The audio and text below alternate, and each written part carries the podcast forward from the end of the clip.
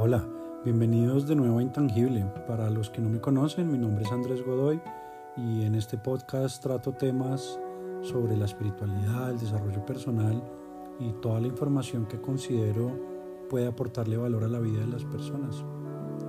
En este capítulo quiero tocar un tema de suma importancia y que considero es el inicio de eso que llamamos el despertar.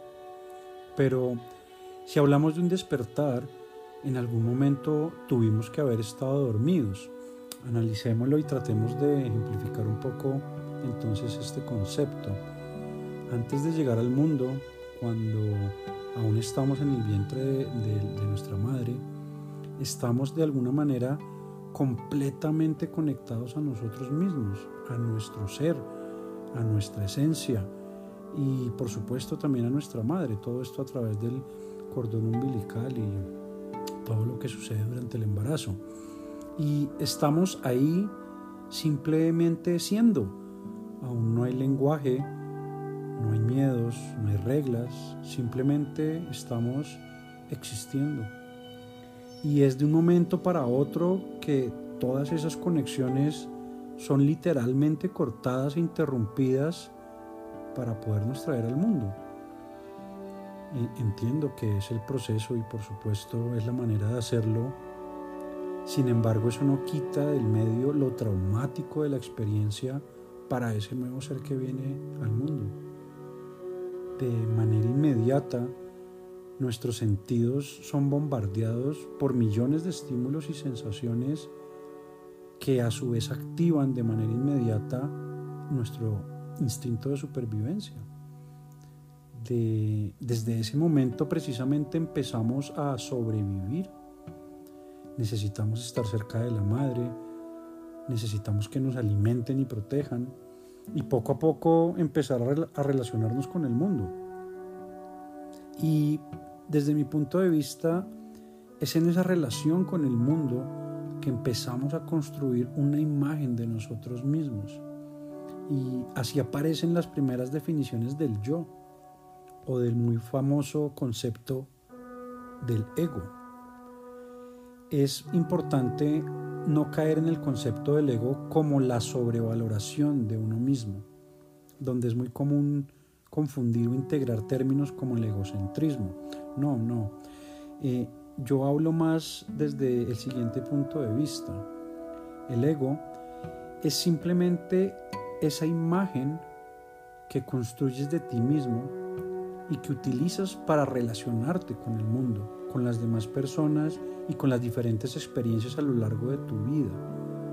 Pero que debido a ese fuerte impacto que tiene la llegada al mundo y debido a la manera como te empiezas a relacionar con tu entorno, esa imagen se forma desde lo que puedes ver, tocar, degustar, oler y escuchar. En otras palabras, desde el principio, cuando llegas a este mundo, empiezas a relacionarte e identificarte con el mundo desde una experiencia netamente física y material. Estás midiendo en todo momento a través de tus sentidos lo que se siente bien y lo que de pronto no se siente tan bien, lo que es bueno y lo que es malo. Andamos con una balanza juzgando y decidiendo lo que es bueno y lo que es malo precisamente. Y así almacenamos y empezamos a comparar datos para poder reforzar o estructurar esa nueva imagen que estamos fabricando. Es así como en un principio los seres humanos nos sentimos y vemos identificados solamente con el cuerpo, con la parte física y con la mente. Y asumimos o caemos en un tipo de olvido de que alguna vez fuimos mucho más que esos elementos, que por supuesto nos acompañarán igual durante toda la vida. Pero el cuerpo físico y mental son solo una parte de ti. Tal cual como ya te he mencionado, empezaste a construir a través de esas experiencias físicas eh, de tu día a día, desde el momento que naciste, esa imagen. Permíteme hacer un pequeño ejercicio y, tratar de ilustrar un poco mejor este concepto del ego y de lo que te estoy hablando.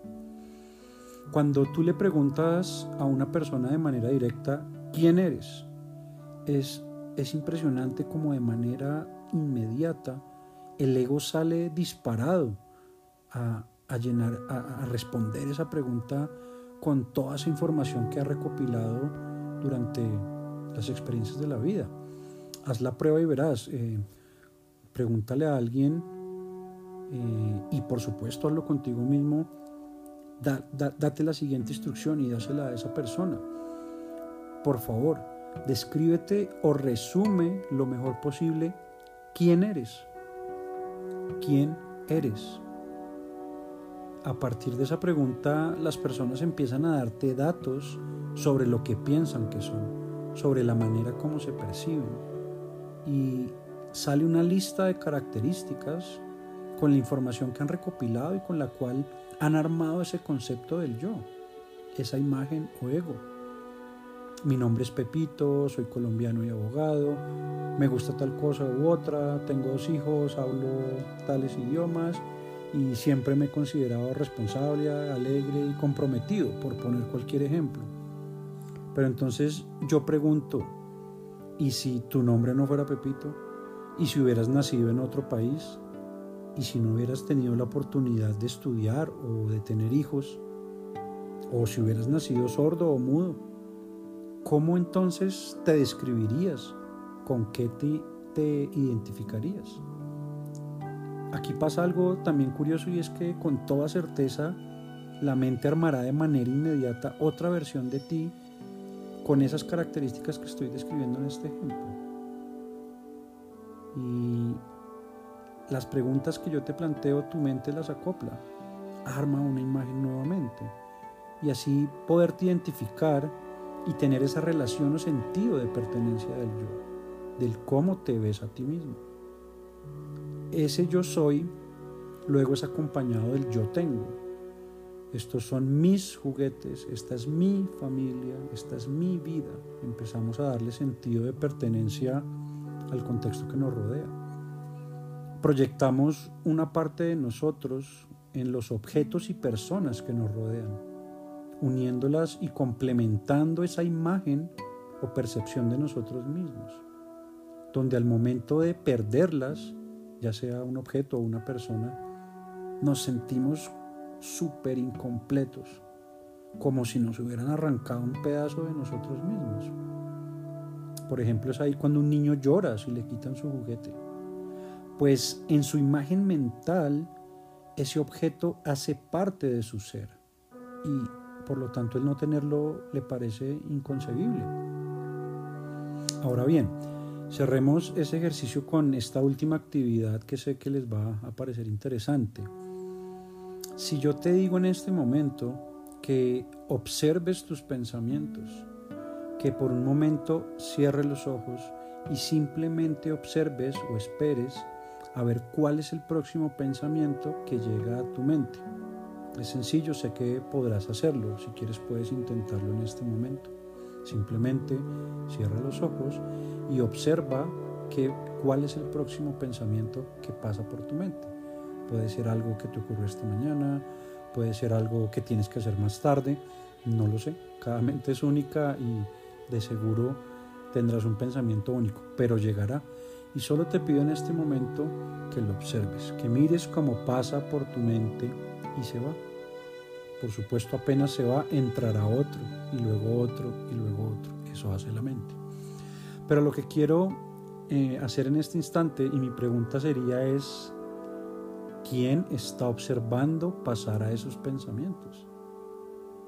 ¿Cómo? Sí, si te das cuenta, hay dos personas, entre comillas, al momento de hacer este ejercicio. Una que está manteniendo un diálogo constante, traducido en cada uno de esos pensamientos que viste pasar. Y hay otra persona que los está observando pasar. Dos sujetos en un mismo lugar. Es increíble, lo sé. De alguna manera, bienvenido al mundo de la meditación y de la conciencia pero ya hablaremos de eso más adelante. Querido amigo, esa otra persona que simplemente está observando como cada pensamiento pasa, ese eres tú, tu verdadero yo, tu esencia. Lo demás son solo lo que son, pensamientos. Desde este punto de vista, puedes empezar a distinguir entre tus pensamientos y tu esencia. Puedes empezar a experimentar ese otro yo que hay dentro de ti y desde ahí convertirte en un observador, en el conductor de tu vida. Es desde esa conciencia que puedes empezar a tomar el control. Es desde ahí que tu verdadero ser saldrá a flote y que tu ego poco a poco se irá para el lugar que le corresponde. Es ahí donde se da ese famoso despertar. Apenas eh, mediante el ejercicio. En el momento en que logras convertirte en el observador, has abierto los ojos. Has logrado ese famoso despertar del que estamos hablando en este capítulo. No eres lo que piensas, eres mucho más. Y cuando empieces a dejar de identificarte con tus pensamientos, comenzarás a vivir experiencias inimaginables que traerán todo el bienestar y la felicidad que siempre has deseado. Y siempre queda las gracias a esa mente que nos ha servido para llegar hasta donde estamos y que además sin ella no podríamos hacer muchas de las cosas que se nos presentan en el día a día. La mente es un mecanismo impresionante y necesario en nuestra vida, pero no siempre debemos darle el control. Es ahí cuando empiezan los problemas, cuando el piloto automático, que me gusta llamarlo a mí, está prendido en todo momento. Por lo tanto, con amor y con cariño aprenderemos a poner a la mente en su lugar y tomaremos nosotros el mando de nuestra vida. Te invito a quedarte de por vida con este ejercicio, a convertirte en ese observador incansable de tu mente, de tus pensamientos, y que empieces a sentir que eres muchísimo más de lo que piensas que empieces a vivir la vida desde tu ser y no desde tus pensamientos. Esto era lo que les quería compartir el día de hoy, que como les digo, para mí fue el inicio del despertar, para mí fue el inicio de una vida desde otra perspectiva y me ha traído muchísimas bendiciones y muchísimas alegrías. Espero que les haya gustado este pequeño ejercicio. Como siempre, mil gracias por su tiempo. Recuerden seguirme en mis otras redes sociales y nos vemos en un próximo capítulo. Un abrazo.